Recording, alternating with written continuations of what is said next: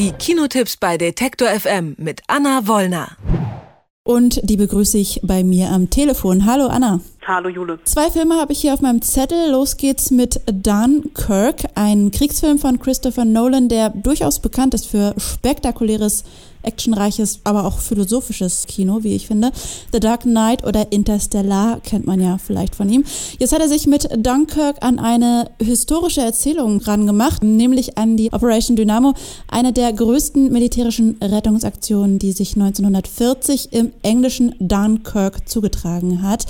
Muss man ein absoluter Kriegsfilm-Fan sein, um den Film anschauen zu wollen? Oder kommt man auch, wenn man sich generell für Geschichte interessiert, vielleicht auf seine Kosten?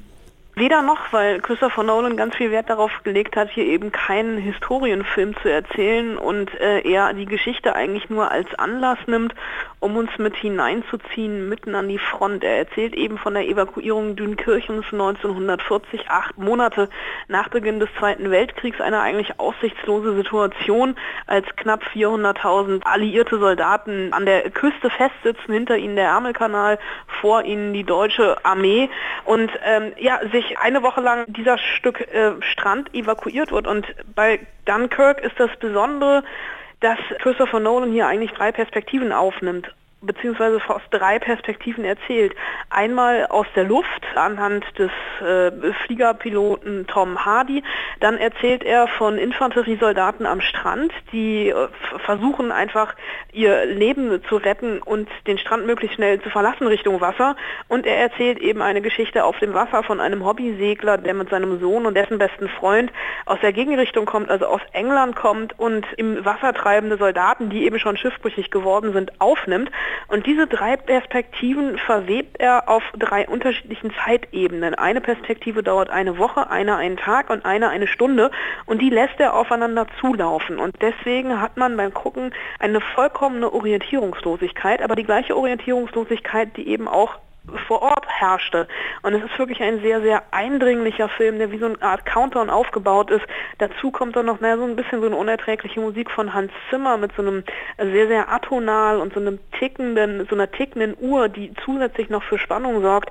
Und ich muss schon sagen, das ist sehr, sehr beeindruckend, weil es einfach über die 106 Minuten, die dieser Film lang ist, eine Spannung aufgebaut wird, die ich so im Kriegskino noch nicht gesehen habe.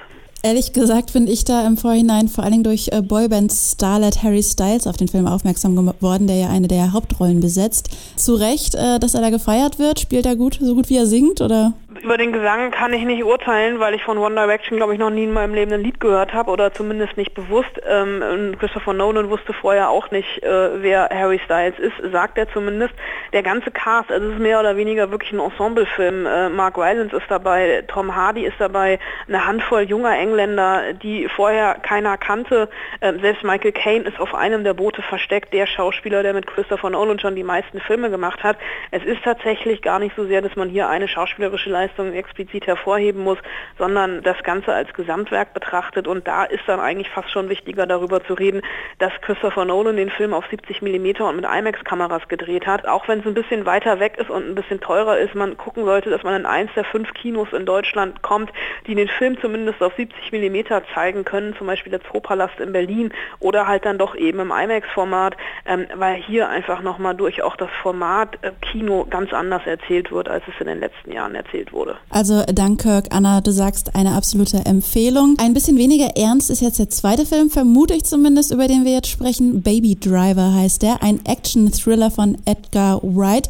Wenn ich ein gutes Unterhaltungsprogramm suche, ist das doch bestimmt eine gute Wahl, oder? Definitiv. Es ist tatsächlich diese Woche, dass zwei Top-Filme in diesem Jahr rauskommen und Baby Driver ist so ein bisschen, ja, Guilty Pleasure trifft es nicht richtig, weil es ist eigentlich kein Guilty Pleasure, sondern einfach ein total gut gemachter ähm, heiß Film, der vom Inhalt her so ein bisschen ja dem Genre der B-Movie-Thriller äh, entsprechen könnte.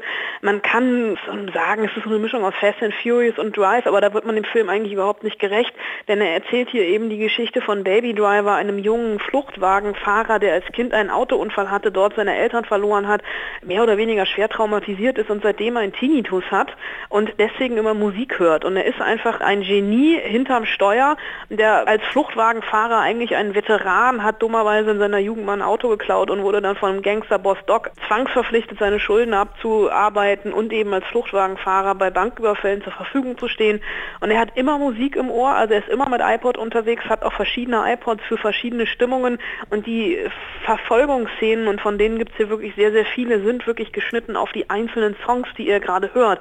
Er sucht sich seine Musik passend zur Fluchtroute aus, passend zum Auto, was er fährt, passend zur Stimmung. Und allein die ersten fünf Minuten, die sind so wohl komponiert vom Film her auf die Musik geschnitten. Es ist eine wahre Freude, dem zuzugucken. Es gibt dann auch so eine, so eine leichte Liebesgeschichte mit einer Kellnerin, die in eben jenem Diner arbeitet, in dem seine Mutter früher gekellnert hat. Und er merkt, dass es mehr gibt im Leben als Fluchtwagen zu fahren.